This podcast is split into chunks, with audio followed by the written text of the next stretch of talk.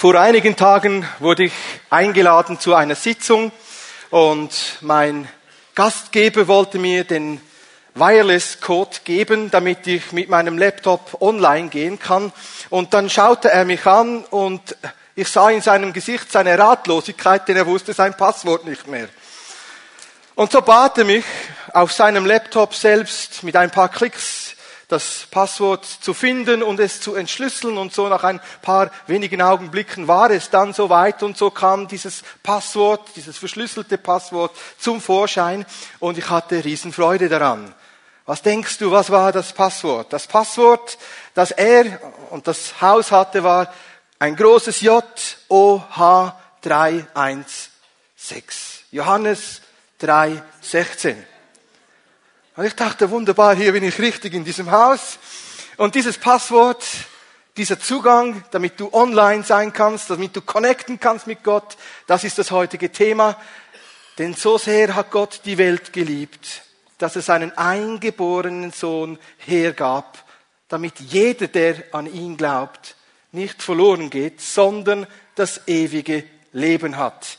Gott möchte uns heute einladen, mit ihm verbunden zu sein, den Sohn näher kennenzulernen, seine Liebe zu erfahren und Schritte zu gehen im Glauben. Wenn du jemanden hast in deiner Verwandtschaft, oder in deinem Umfeld, wo diesen Code noch nicht kennt, leite doch diese Botschaft weiter und teile sie und hilf mit, damit die Menschen Gottes Liebe kennenlernen. Wir wollen uns einem ersten Punkt zuwenden, denn so sehr hat Gott die Welt geliebt. Wir wollen uns Gedanken machen über diese Perspektive, die uns hier im Johannesevangelium näher gebracht wird. Gott hat die Welt geliebt. Gott hat die Welt geliebt. Vielleicht fragst du dich, gibt es überhaupt Gott? Liebt Gott mich? Kann er mich so lieben? Lasst uns hier innehalten und uns Gedanken machen, gerade über diesen Punkt, gibt es Gott? Wie kann man Gott kennenlernen, Gott sehen, Gott finden? Gott möchte sich uns offenbaren. Wie wunderbar. Er möchte sich uns zeigen. Er möchte sich dir zeigen. Dass du eine tiefe persönliche Gewissheit darüber bekommst, ja, es gibt Gott. Und nicht einen Gott, der weit weg ist und zornig ist über mich, sondern ein Gott, der mich liebt. Gott gab dir dieses persönliche Leben, das du hast. Dass du heute hier bist, zeigt, dass Gott dich liebt. Gott hat dich geformt. Im Hiob Kapitel 33, Vers 4 heißt es, Gottes Geist formte dich. In den Psalmen können wir lesen, Psalm 139, ja, du wurdest geformt im Mutterleib durch Gott. Dass du heute so aussiehst, wie du aussiehst, ist Gottes Idee. Du bist Gottes Gedanke. Gott dachte schon an dich, bevor er diese Welt gegründet hat und geformt hat. Gott hatte sich schon in den Ideen, er hat dich schon fertig gesehen, bevor es überhaupt dazu kam, dass deine Eltern sich kennenlernten. Gott hat dich erwählt. Gott hat dich bestimmt. Gott hat dich gewollt. Er hat ein Ja über deinem Leben. Gott liebt dich. Und er gab dir dieses Leben. Und als er dich sah, sagte er, es ist sehr gut, wie du bist. Er sagte, es ist sehr gut, wie du bist. Ich sehe dich als sehr gut an, als mein Meisterwerk. Du bist mein Meisterwerk. Ich habe dich von jeher geliebt und dir dieses Leben geschenkt. Dass du lebst, ist mein Geschenk an dich. Er gab dir eine lebendige Seele. Und das heißt es dann im Prediger Kapitel 3, Vers 11, er gab dir eine lebendige Seele. In diese Seele, in dein Herz ist die Ewigkeit gelegt. Gott gab dir in dein Innerstes ein tiefes Empfinden darüber, dass das Zeitliche nicht alles ist, sondern dass es darüber hinausgeht ins Ewige, zu deinem ewigen Schöpfer. Gott hat dich geformt, Gott hat dir das Leben gegeben und Gott gab dir eine lebendige Seele, ein Herz, in die die Ewigkeit gelegt wurde. Und Gott legte nicht nur die Ewigkeit in dein Leben, Gott legte auch einen Kompass in dein Leben, ein Gerechts, Gerechtigkeitsempfinden, eine Wahrnehmung. Gott gibt uns allen in unser Innerstes, in unser Herz so einen Kompass, damit wir uns in unserer heutigen Zeit navigieren können und den Weg zu Gott finden. Römerbrief Kapitel 2, Vers 15 heißt es, und Gottes Gesetz ist in jedes Herz geschrieben, dass wir erkennen, was ist Recht und was ist Unrecht. Gott gab dir ein empfindsames Gewissen, ein Herz, das Gottes Gerechtigkeit nachempfinden kann. Du kannst selbst jetzt schon wissen, ob du gläubig bist oder nicht gläubig bist, ob du an Jesus glaubst oder nicht. Da gibt es jemanden, der wollte, dass du weißt, was ist Recht und Unrecht. Gott gab dir ein Gerechtigkeitsempfinden in dein Innerstes, das dich in deinem Leben navigiert. Weiter, wie können wir Gott erkennen? Gott stellte dich in seine Schöpfung. Gott gab dir nicht nur dieses Leben, sondern er gab dir die Möglichkeit, hier im Kanton Bern zu leben oder darüber hinaus irgendwo weltweit, damit du sein Meisterwerk in der Schöpfung erkennst. Wenn du den Psalm 19 liest, dann liest du etwas von dieser Genialität Gottes, wie er die Welt geschaffen hat.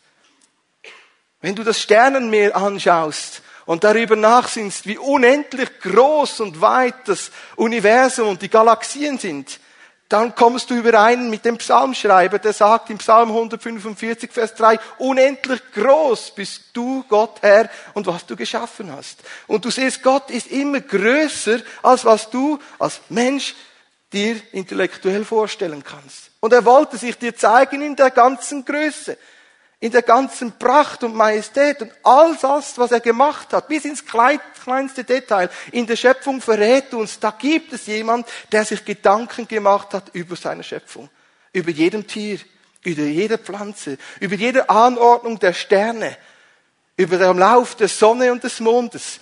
Das ist kein Zufall. Gott hat es gemacht. Gott hat dich in diese Schöpfung hineingestellt, damit du in der Schöpfung sein Wesen, seine Handschrift, seine, sein Meisterwerk kennst und darin lebst und es genießt und es bewahrst und es pflegst und es aufbaust. Wie kannst du weiter Gott entdecken und kennenlernen? Schau, nur schon, dass du mich hören kannst und dass du dir Gedanken machen kannst über das, was ich sage, zeigt dir oder kann dir zeigen, dass du ein Abbild Gottes bist. Dass dein Mensch sich Gedanken machen kann, abstrakt denken kann, rechnen kann und so weiter, ist ein Hinweis auf das, dass Gott existiert. Gott wollte, dass du mit deinem Verstand nachempfinden, nachforschen kannst Gott gab dir die Fähigkeit zu denken. Und was entstand alles aus der Kraft der Gedanken? Natürlich Negatives wie Positives, aber ohne die Vorstellungskraft, ohne die Kapazität zu denken. Wie wollten wir da Gott nachempfinden? Gott möchte, dass wir mit ganzem Verstand Ja sagen können zu ihm. Und darum offenbart es sich uns. Ein weiterer Aspekt, wie du Gott erkennen kannst in deinem Leben. Wer von euch hat gerne Gefühle? Wer lacht gern? Wer ist gerne glücklich und freudig? Wer hat manchmal zu kämpfen mit so Emotionen? Dass du fühlen und Gefühle hast, ist ein Hinweis auf Gott. Wenn er sagt, mit ewiger Liebe habe ich dich geliebt, ist das nicht eine intellektuelle, ein intellektueller Zuspruch für dich, ohne mit Gefühlen mitzugehen. Dass du fühlen und empfinden kannst, dich in jemanden hineinversetzen kannst, Empathie hast, Einfühlungsvermögen, das ist ein Hinweis auf das, dass Gott dir das gegeben hat. Du sollst sein Herz nachempfinden und nachfühlen können. Du sollst dem Nächsten in deiner Liebe begegnen können und mitfühlen können, ob er traurig ist, dass du ihn trösten kannst, wenn er geknickt ist, dass du ihn auferbauen kannst, wenn er hoffnungslos ist, dass du ihn stärken kannst mit einem Wort des, des Zuspruches und der Hoffnung. Gott gab dir so viel in seiner Liebe und so sehr hat Gott diese Welt geliebt, dass er uns all das gab. Und wenn jemand sagt, ja, Gott gibt's nicht, ich bin ein Resultat der Evolution und all das verneint, wirst du einmal in einen Erklärungsnotstand kommen vor Gott.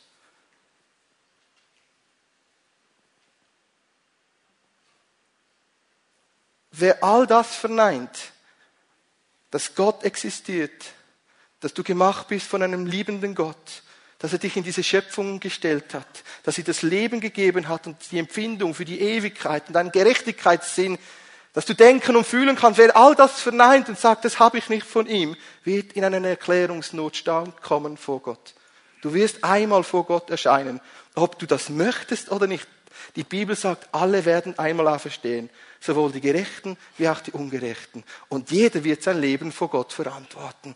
Aber Gott möchte nicht, dass du in einen Erklärungsnotstand kommst, sondern er möchte, dass du voller Freude und Frieden und Gnade vor ihm stehen kannst und sagen kannst, ja, ich habe deine Liebe empfunden, ich habe deine Liebe erkannt, ich habe sie verstanden und ich habe darauf reagiert. Denn Gott liebt dich.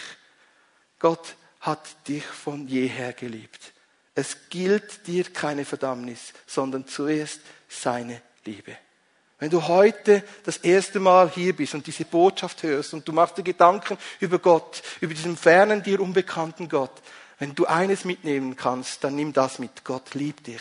Und er liebt dich so sehr, dass er sich entschieden hat, das Beste für dich zu geben, seinen Sohn, damit du einen Weg zurück hast zu ihm. Wir kommen zu einem zweiten Aspekt. Das heißt ja in diesem Passwort, denn so sehr hat Gott die Welt geliebt, dass er seinen eingeborenen Sohn hergab. Wer ist dieser eingeborene Sohn? Kennst du ihn? Jesus Christus, der Retter, der geboren wurde zu Bethlehem, das Licht der Welt, das die Finsternis dieser Welt erhält. Kennst du Jesus, der gewickelt wurde und in eine Krippe gelegt wurde? Kennst du Jesus persönlich? Ich lade dich ein, Jesus persönlich kennenzulernen, ihn persönlich zu erleben und ihn näher zu kennenzulernen. Jesus Christus ist der, der von Gott verheißene, der von Gott versprochene. Jesus Christus ist der verheißene Messias, der Retter der Welt. Und er hat all das, was er im alten Bund vorher prophezeit hat, in Jesus Christus in Erfüllung gehen lassen. Jesus Christus ist die Erfüllung der prophetischen Worte. Jesus ist der, der kommen musste, damit Gottes Gerechtigkeit in dieser Welt neu ins Zentrum gestellt wird. Jesus ist gekommen, angekündigt durch den Engel Gabriel, geboren durch eine Jungfrau, Maria, gezeugt durch das Leben Gottes, durch den Heiligen Geist. Ein übernatürliches Wunder geschah. Jesus Christus ist der, der verheißen wurde, damit wir in ihm neuen Zugang haben zu Gott. Jesus wuchs in einer Familie auf mit Geschwistern und er lernte einen Beruf. Aber schon jung wusste er, ich muss sein in dem, was meines Vaters ist. Und so war alles in seinem Leben daraus ausgerichtet, Gott zu gefallen, seinem Vater zu gefallen und mit ihm eins zu sein. Als sie ihn suchten mit zwölf Jahren in Jerusalem, da sagte er seinen Eltern, die ihn suchten, wusstet ihr nicht, dass ich in dem sein muss, was meines Vaters ist? Jesus ist der, der kommen musste, um uns den Weg zu zeigen, der zurückführt zum Vater. Denn es gibt keinen anderen Weg zum Vater, wenn nicht durch ihn. Jesus ist der Weg, dein Weg, der dich führt zum Herz vom Vater. Und Jesus entschied sich dann mit 30 Jahren, seinen Beruf zurückzulassen. Er war ja Zimmermann, er hat Gebäude gebaut, er konnte mit seinem Handwerk seinen Lebensunterhalt verdienen, er war selbstständig, er wusste, jetzt gilt es nun, die Berufung, die ich über meinem Leben habe, anzutreten. Er ging zum Jordan und ließ sich taufen.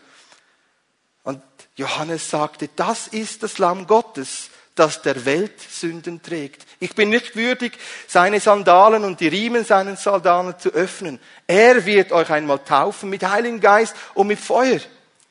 Er ist der Täufer im Heiligen Geist, der uns all das gibt, was Gott uns zugedacht hat. Die Fülle des Lebens. Und als Jesus danach vom Heiligen Geist in die, vom Heiligen Geist in die Wüste geführt wurde, da war er der Versuchte. Jesus gab uns mit seinem Sohn ein Vorbild, wie wir in Versuchungen bestehen können. Jesus ist der Bewährte. Er bewährte sich in jeder Lage. Jesus ist der Sündenfreie, das vollkommene Opfer. Jesus Christus ist Gottes Geschenk an uns Menschen. Wir können in ihm diesen unsichtbaren Gott erkennen. In Jesus Christus wird sichtbar die Fülle Gottes leibhaftig. In ihm sind alle Schätze der Erkenntnis und der Weisheit. Jesus Christus ist das Leben das wir brauchen, das uns wirklich erfüllt. Und wenn wir an ihn glauben, sagt er zu uns, ja, du wirst mit mir sein in Ewigkeit. Ich bin die Auferstehung und das Leben. Wenn du an mich glaubst, wirst du leben, auch wenn du sterben wirst. Jesus ist die Auferstehung.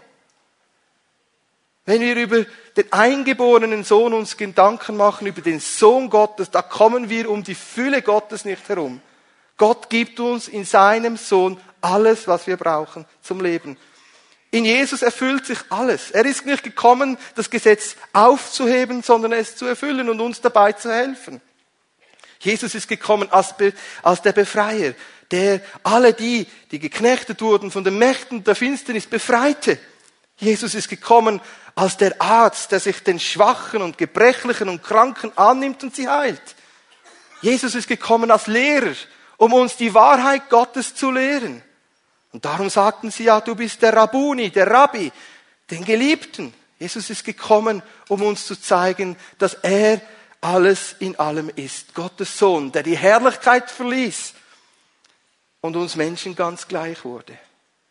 In Jesus Christus ist uns Gottes Liebe begegnet. Darum gab er uns seinen eingeborenen Sohn, der uns zurückführt zum Vater und uns in eine Beziehung führt mit diesem himmlischen Vater. Kennst du Jesus Christus persönlich? Hast du dich entschieden für Jesus?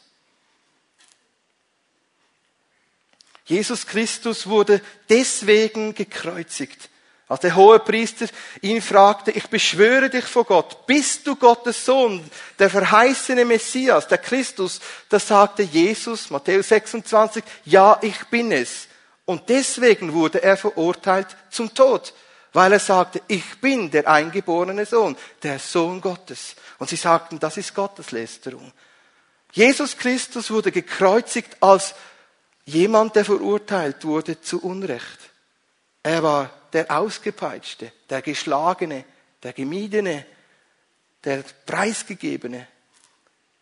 Jesus wurde für uns am Kreuz zum Verfluchten, für den, der jeden Fluch traf und auf sich nahm. Jesus wurde das vollkommene Opfer Gottes. Auf Jesus Christus kam am Kreuz der Zorn Gottes, damit uns nun Gottes Gnade gilt und nicht mehr Gottes Zorn. Jesus Christus ist der eingeborene Sohn, das vollkommene Opfer, das uns selbst wieder versöhnt mit Gott. Der, der keine Sünde kannte, wurde für uns zur Sünde, damit wir in ihm die Gerechtigkeit finden. Jesus Christus starb am Kreuz, um das Werk Gottes zu vollbringen, für das er bestimmt war. Damit wir wieder einen Weg haben zu Gott, zum himmlischen Vater und versöhnt sein können durch den Tod Jesus Christus. Jesus ist der Gekreuzigte, der nun unseren eigenen Leib mit sich ans Kreuz nimmt, damit wir ein neues Leben leben können mit ihm, versöhnt sind mit ihm. Hast du dir darüber Gedanken gemacht, Jesus mehr in 2020 kennenzulernen? Ich lade dich ein, Jesus mehr und mehr kennenzulernen. Denn darin besteht das ewige Leben, ihn zu erkennen. Lerne Jesus mehr kennen als der, der für dich ins Totenreich ging, der für dich den Tod, die Macht des Todes, Satan überwand und am dritten Tag auferweckt wurde. Lerne Jesus kennen als den, der zur Rechten des Vaters sitzt und sagt, ich komme wieder. Und ich bin jetzt nun daran, dir eine Wohnung zu bereiten, dass du eines Tages mit mir sein wirst. Lerne Jesus kennen, den eingeborenen Sohn Gottes, denn darin zeigt uns sich die Liebe Gottes. So sehr hat Gott die Welt geliebt, dass er uns seinen geliebten Sohn hergab. Er liebte dich so sehr, dass er sagte, nun gebe ich meinen Sohn für dich hin, damit du mit mir wieder eine Beziehung haben kannst. Gott wünscht sich nichts mehr als das, dass du Ja sagst zu ihm und eine Beziehung beginnst mit ihm. Er hat alles für dich gegeben. Sagst du Ja zu ihm? Er gab das Beste. Wir kommen zu einem dritten Aspekt. Der erste war ja, denn so sehr hat Gott die Welt geliebt, dass er uns seinen eingeborenen Sohn gab. Das war der zweite Punkt. Damit niemand, der an ihn glaubt, verloren geht. Ich habe dir etwas Kleines mitgebracht heute, einen Kompass. Ich war letztens unterwegs mit meinem Auto, habe mein Navigationssystem eingeschaltet und ich war sehr froh, dass es mich ans Ziel geführt hat. Und dann sah ich so in meinem Display, ich sage jetzt nicht, welche Automarke das war, sah ich darum den Kompass, Norden und Süden. Und immer wenn ich ein wenig mit meinem Auto in eine Kurve ging, hat der Kompass sich verändert und zeigte mir immer Norden an. Wo ist Norden? Und ein Kompass ist dazu gedacht, dass es uns immer Norden anzeigt. Kennst du einen Kompass? Hast du ein Navigationssystem auf deinem Smartphone oder in deinem Auto? Hast du es schon mal benutzt? Bist du froh darüber? Es bringt dich ans Ziel und ein Kompass möchte dich ans Ziel bringen. Aber jetzt nun möchte ich dich einladen, mit mir einen Entmagnetisierungstest durchzuführen. Hast du gewusst, dass man einen Kompass manipulieren kann? Habt ihr einen kleinen Magnet mitgebracht hier? Habe ihn heute noch gefunden an der Pinnwand der Pfimi. Danke für das Sponsoring. Ich hatte keinen zu Hause, ich habe nicht alles. Ja, also wenn man diesen Magneten ganz nahe nun hier hinlegt, da kann man sehen, dass man den Kompass manipulieren kann. Hast du gewusst, dass wir in unserem Leben manipuliert werden, dass dein Kompass manipuliert wird? Das ist eine Tatsache. Der Magnet steht für die Sünde. Die Sünde des Lebens manipuliert unseren inneren Kompass. Ich habe ja gesagt im Römerbrief Kapitel 2, Vers 15, dass jeder ein Gerechtigkeitsempfinden in sich trägt, das Gesetz Gottes. Aber wir haben auch diese Situation, dass die Sünde in die Welt gekommen ist und uns getrennt hat von dieser Liebe Gottes. Und wir ohne ihn verloren sind. Denn es heißt, denn jeder, der glaubt, wird nicht verloren gehen. Aber wer nicht glaubt, geht in die Verlorenheit. Es gibt laut der Bibel einen Zustand der ewigen Verlorenheit, des Verlorenseins. Deswegen ist Jesus Christus gekommen, um zu suchen, was verloren ist, um zu retten, was verloren ist. Und nun lade ich dich ein, mit mir so sechs Entmagnetisierungstests durchzuführen bei deinem inneren Kompass. Bist du bereit? Also du hast einen Kompass, das ist dein Leben, dein Innerstes, dein Gewissen, dein Herz, deine Gedanken, das, was du bist. Und so wollen wir mal schauen, wie wir diese Magnete entfernen können von unserem Leben. Sechs Entmagnetisierungstests darfst du nun durchlaufen. Ich bitte dich, hänge nicht ab beim zweiten oder dritten, sondern mach einmal eine, einen Vollservice von deinen Magneten, die du entfernen kannst in deinem Leben.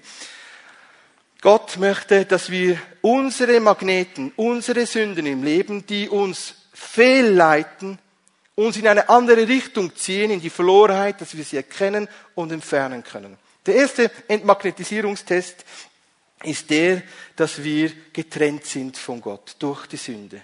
Hast du die Sünde und die Trennung zwischen dir und Gott überwunden? Was ist deine Antwort? Kannst du hier sagen, für dich das beantworten und dem Herrn eine Antwort geben, hast du die Trennung zwischen dir und Gott überwunden? Hast du die Sünde, die dich trennt, überwunden? Und wenn ja, durch was hast du sie überwunden? Das Erste, was uns trennt in unserem Leben, alle Menschen trennt, ist, dass wir in eine sündige Natur geboren wurden. Wir sind alle Sünder vor Gott. Und wir mangeln alle an der Herrlichkeit Gottes. Wir alle sind Menschen, die zur Verlorenheit hingehen. Wir alle brauchen Gnade. Ein Retter, der uns befreit und erlöst von der Sünde. Und nun gab uns Gott seinen geliebten Sohn, Jesus Christus, damit wir erkennen, aha, ohne Jesus Christus sind wir fehlgeleitet. Ein Magnet trennt uns. Wenn wir sagen, wir brauchen Jesus Christus nicht und wir bleiben zurück im Unglauben und sagen, wir brauchen keinen Retter, der uns befreit von diesen störenden Magneten der Sünde, der, der sündigen Natur, dann sind wir fehlgeleitet. Hast du den Retter Jesus Christus angenommen, der dich befreit von allen störenden, negativen Einflüssen der Sünde? Jesus ist gekommen zu sterben als Opferlamm für die Sünden. Er wurde für uns zur Sünde, damit wir in ihm Gerechtigkeit finden. Hast du diesen ersten Entmagnetisierungstest bestanden. Weißt du, dieser Magnet ist nicht mehr in deinem Leben. Zweite Entmagnetisierungstest. Der Entmagnetisierungstest des Stolzes. Weswegen kam die Sünde in die Welt? Die Sünde hatte einen Ursprung.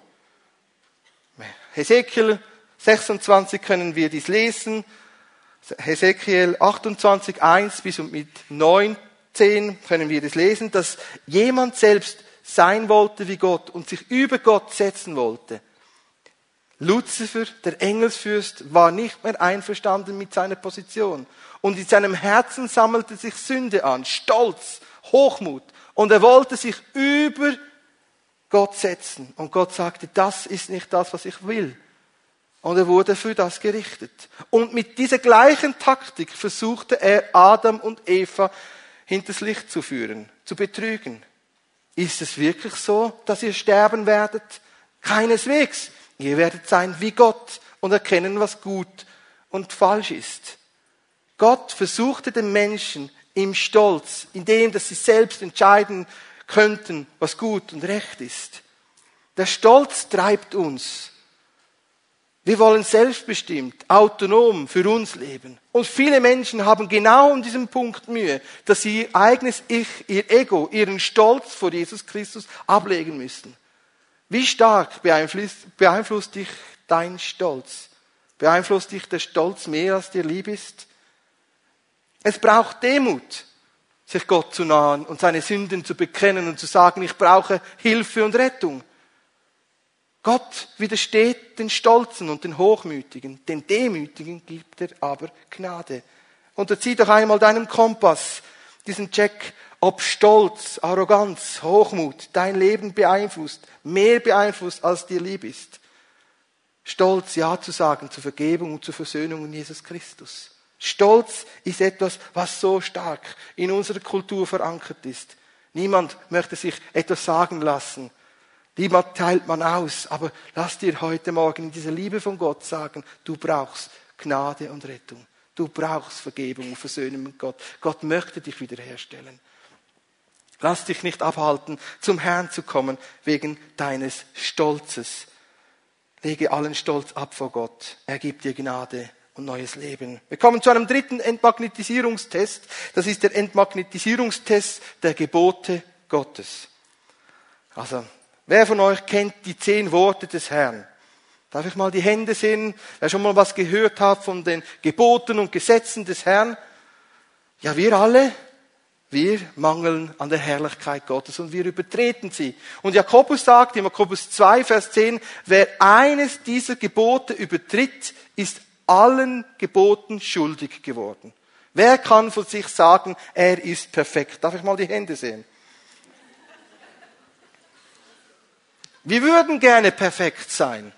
Wir streben nach Exzellenz. Das ist ja auch in Ordnung. Aber vor Gott und seinen Geboten können wir nicht bestehen. Und die Gebote sind nicht einfach nur da, dass sie uns die Erkenntnis von der Sünde bringen, sondern sie sind uns gegeben als Orientierung des Lebens. Jesus sagt, ich bin gekommen, das Gesetz zu erfüllen, es nicht aufzuheben.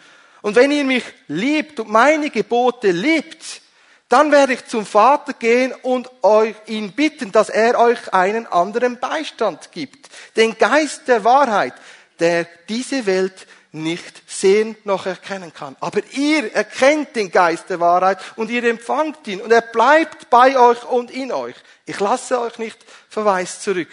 Ich lebe, so sollt auch ihr leben. Jesus war nie gegen die Gebote. Er war immer dazu da, uns zu befähigen, die Gebote mit seinem wunderbaren Heiligen Geist zu leben, sie zu beherzigen und unser Leben danach auszurichten. Frag einmal dich bei diesem dritten Entmagnetisierungstest, ob du lügst. Lügst du von Zeit zu Zeit? Begehrst du? Lebst du im aktiven Ehebruch? Bist du jemand, der mordet?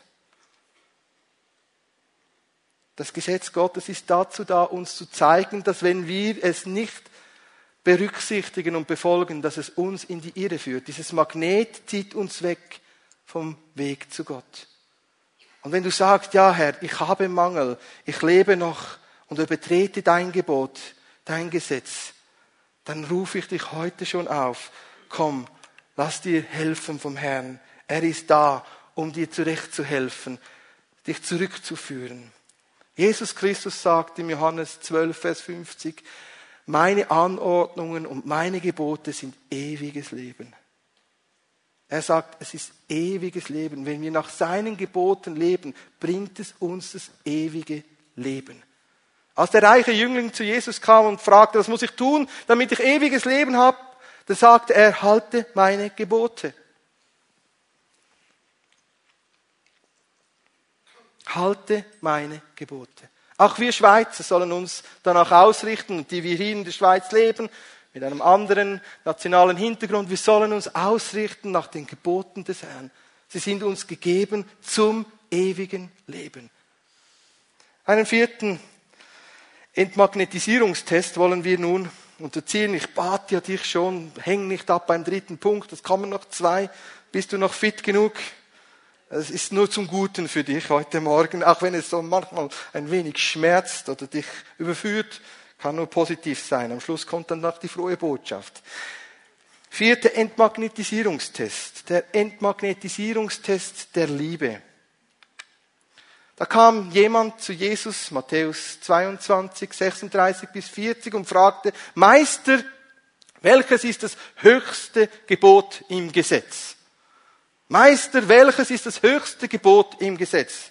Und so wurde er versucht. Und Jesus antwortete und sagte, das höchste und wichtigste Gebot im Gesetz ist, du sollst deinen Herrn, deinen Gott lieben mit ganzem Herzen, ganzer Seele und ganzem Verstand.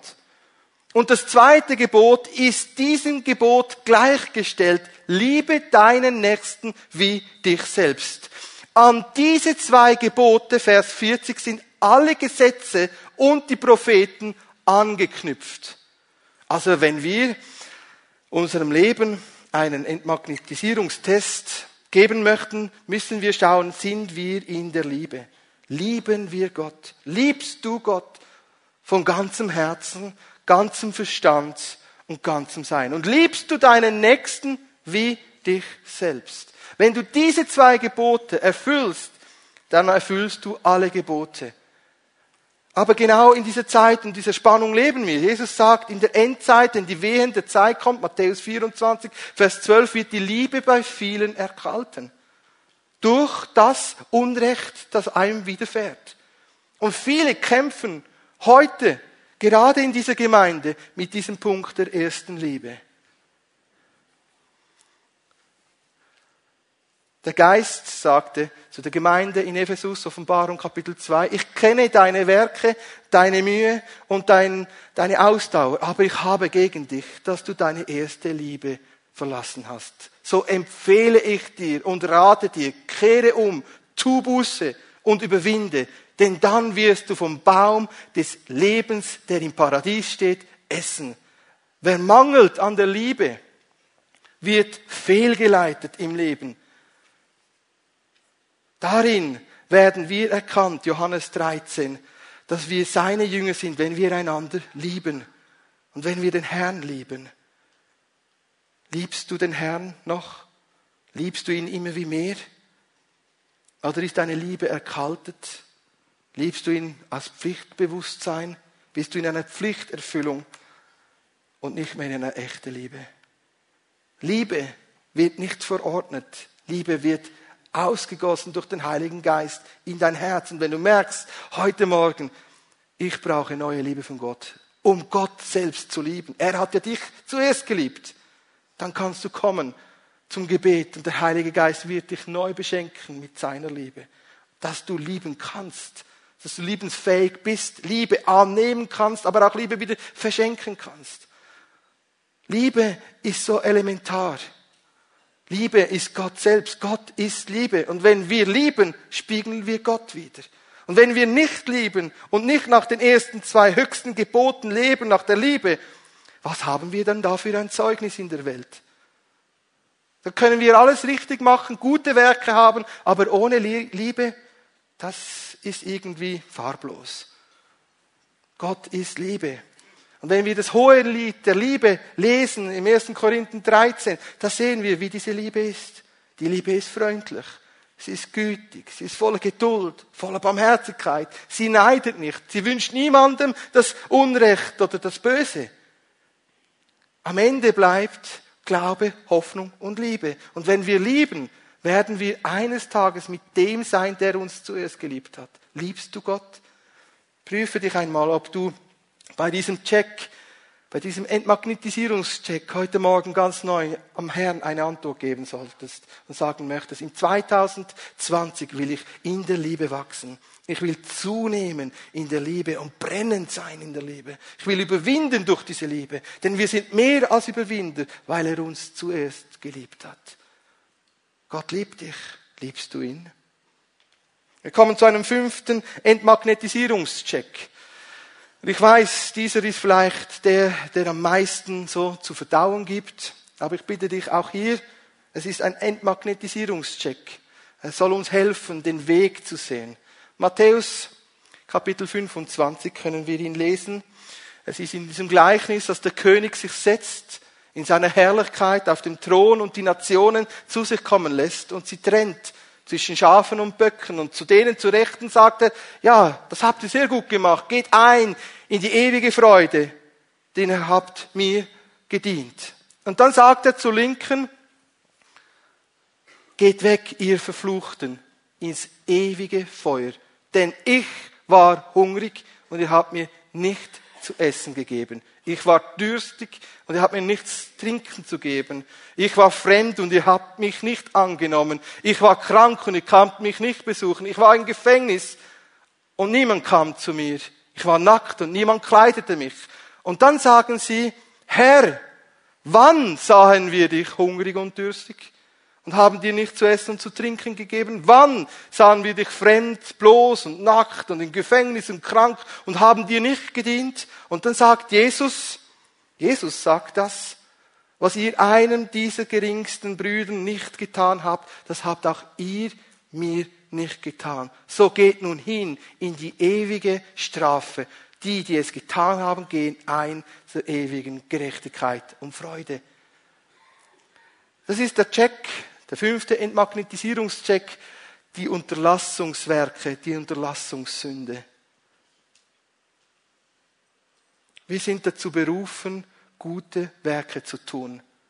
Wir sind durch Glauben und Gnade errettet. Aber der Glaube ohne Werke ist tot. Und so sind wir dazu bestimmt, dem Nächsten zu dienen in dieser Liebe, die Gott gibt.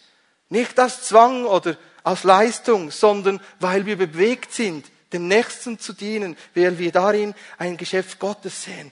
Und Gott hat gesagt, wir sollen einander dienen mit dem, was wir haben. Wenn wir wissen, einander etwas Gutes zu tun oder dem Nächsten etwas Gutes zu tun und wir tun es nicht, so ist es uns Sünde, sagt Jakobus Kapitel 4, Vers 17. Also wenn wir wissen, Gutes zu tun, wir tun es nicht, wie wollen wir da vor Gott gerecht dastehen? Der fünfte Entmagnetisierungscheck wird auch in der Offenbarung Kapitel 3 beschrieben zur Gemeinde von Sardes, wo er sagt, ja, ich kenne deine Werke, dass du einen Namen hast, dass du lebst, aber du bist innerlich tot. Ich habe deine Werke nicht als völlig empfunden. So kehre um und überwinde und ich werde dir neue Heilsgewänder geben und ich werde deinen Namen nicht aus dem Buch des Lebens streichen, sondern ich werde deinen Namen bekennen vor Gott. Gott selbst möchte, dass wir gute Werke tun. Nicht aus Zwang, nicht auch das, dass wir das, ähm, dass uns das, das Heil gibt, sondern aus dem, dass wir, aus dem, dass wir bewegt sind, aus der Liebe von ihm. Sind wir bewegt, einander Gutes zu tun, weil darin wird Gott verherrlicht.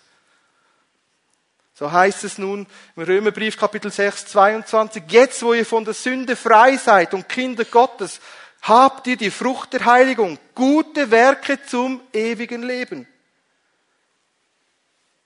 Römer Kapitel 2, Vers 7 ist uns das Gleiche beschrieben. Wir sollen einander dienen. Wenn wir aber nicht einander dienen und uns bemühen, durch den Geist Gottes diese Werke hervorzubringen, dann heißt es, und du häufst dir Zorn an auf den Tag des Gerichts. Wenn wir aber gute Werke tun, dann werden sie uns folgen zum ewigen Leben.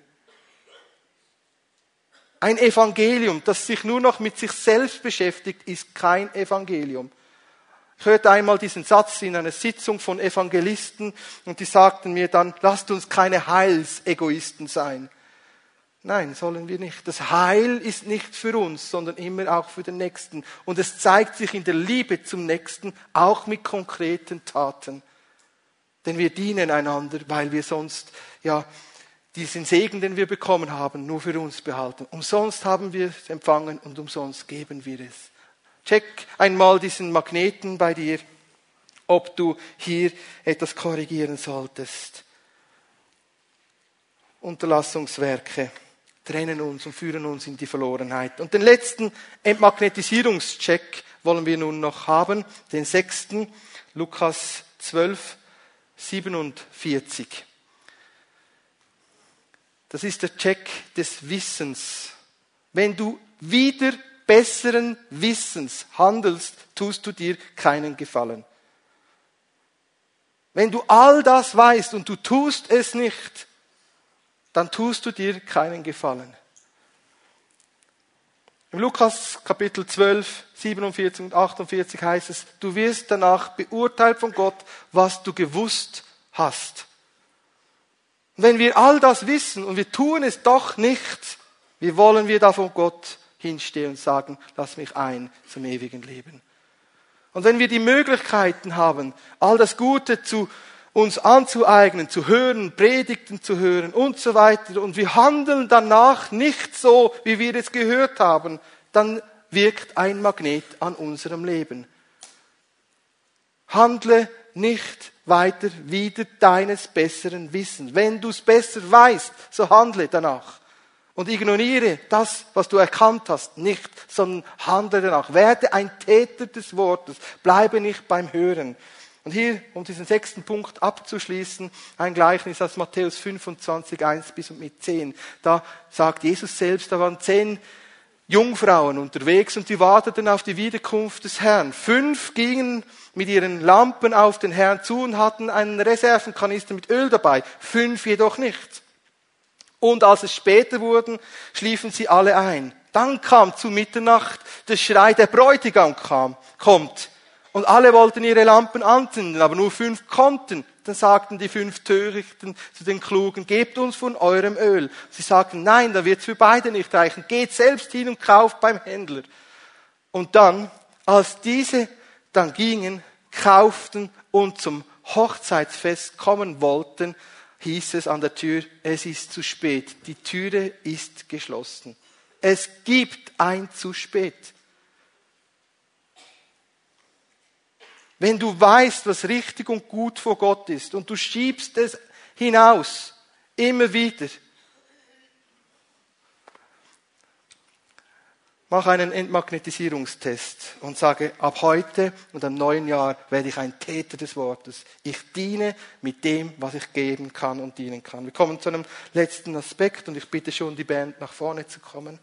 Damit jeder, der an ihn glaubt, nicht verloren geht, sondern das ewige Leben hat. So sehr hat Gott die Welt geliebt, dass es einen eingeborenen Sohn hergab, damit niemand verloren geht. Gott wollte nicht einmal, dass irgendjemand hier in diesem Saal oder weltweit verloren geht. Gott gab seinen Sohn her, damit er suchte, was verloren ist, um zu retten. Um allen denen, die glauben, das ewige Leben zu geben. Das ewige Leben ist nicht irgendetwas, was dann irgendwann beginnt, wenn wir gestorben sind, das ewige Leben beginnt heute durch den Heiligen Geist in deinem Herzen. Das ewige Leben beginnt damit, dass Jesus Christus Einzug hält in deinem Herzen und deinem Leben. Hast du Jesus Christus eingeladen? Hast du genommen von ihm? Hast du gesagt, sei du mein Leben, mein Herr, meine Hoffnung, meine Stärke? Der Geist Gottes führt uns ins ewige Leben. Und wenn wir im Geist Gottes leben, dann wissen wir, dass wir die Sünde nicht tun. Wir werden die Begierden des Fleisches nicht erfüllen. Der Geist Gottes hilft uns bei all diesen sechs Entmagnetisierungstests. Und er weist uns den Weg und sagt, hier ist es dran, zuzunehmen an der Liebe. Hier ist es dran, den Nächsten zu dienen in der Liebe. Hier ist es dran, innezuhalten und der Heiligung Fortschritte zu machen. Der Geist Gottes, der in deinem Leben ist, befähigt dich, ein Leben zu leben, das Gott wohlgefällig ist. Der Heilige Geist gibt dir das ewige Leben schon jetzt als Unterpfand. Und er hilft dir in deinem Leben auf diese Ewigkeit und auf dieses Vereintsein mit Gott hinzuleben. Der Geist Gottes, der Geist der Gnade und der Kraft, dieser Geist der Liebe und Besonnenheit, er wird ausgegossen in dein Leben und dein Herz. Und er navigiert dich.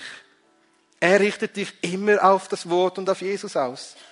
Er richtet dich immer auf den Willen des Vaters aus. Und er lässt dich zur Ruhe kommen vor ihm. Er lässt dich erkennen, es ist gut so, wie es ist. Aber er hilft dir auch, weiterzukommen in deinem Leben. Er belässt dich nicht in deinem Schmutz und deiner Schande, sondern er hilft dir herauszukommen. Er macht dich schön. Er beginnt sein Werk in dir. Und er hat ein gutes Werk angefangen und er wird es vollenden. Der Geist Gottes möchte dir dieses ewige Leben schenken und dir Jesus Christus groß werden lassen. Hast du dich für Jesus Christus entschieden?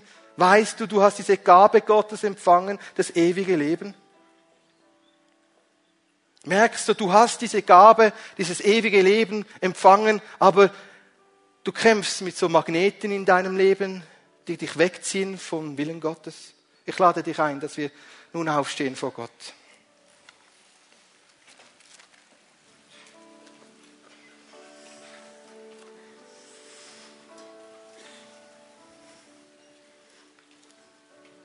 Es gibt keine bessere Stunde als diese Stunde. Es gibt keinen besseren Tag als diesen Tag, um sich neu für Jesus Christus, den Herrn, zu entscheiden. Zu entscheiden für den Willen Gottes und für das ewige Leben. Und ich möchte dich heute einladen, eine Entscheidung zu treffen für das ewige Leben. Gott möchte dir das ewige Leben geben. Er hat alles für dich getan, dass du versöhnt mit ihm leben kannst. Du darfst Frieden mit Gott finden, gerade jetzt. Du darfst die rettende und helfende Gnade in deinem Leben erfahren, gerade in deiner Nachfolge als Christ, als Jünger und Jüngerin. Der Herr möchte dir helfen in deinem Leben, dass du ans Ziel kommst, mit ihm eines Tages diese Freude teilst. Und ich möchte uns alle jetzt einladen, eine Entscheidung zu treffen. Wir werden still vor Gott und schließen unsere Augen. Es geht nur um dich und Gott. Niemand anderes ist jetzt wichtig und entscheidend. Und Jesus sagt, wer mich bekennt vor den Menschen, den werde ich auch bekennen vor Gott und meinen Engeln. Hast du dich entschieden für Jesus Christus? Weißt du, ob dein Name im Buch des ewigen Lebens steht? Wenn du keine klare Gewissheit hast, dann möchte ich jetzt für dich beten. Darf ich für dich beten, dass Jesus Christus dir begegnet, dir deine Sünden vergibt und in dein Leben kommt? Wenn ja, dann halt doch deine Hand hoch, gerade dort, wo du stehst. Alle anderen Augen sind geschlossen. Wir wollen beten danach. Ja, ich habe deine Hand gesehen. Gibt es noch mehr, wo ich beten kann, wo du nicht deine Gewissheit hast, dass Jesus Christus in deinem Leben ist? Ich sehe deine Hand. Halleluja. Und wir wollen als Gemeinde miteinander beten. Lasst uns laut miteinander dieses Gebet beten. Herr Jesus, ich danke dir dass du für mich gestorben bist. Am Kreuz auf Golgatha. Du hast meine Sünden getragen. Ich rufe dich jetzt an. Vergib mir meine Sünden. Wasch mich mit deinem kostbaren Blut.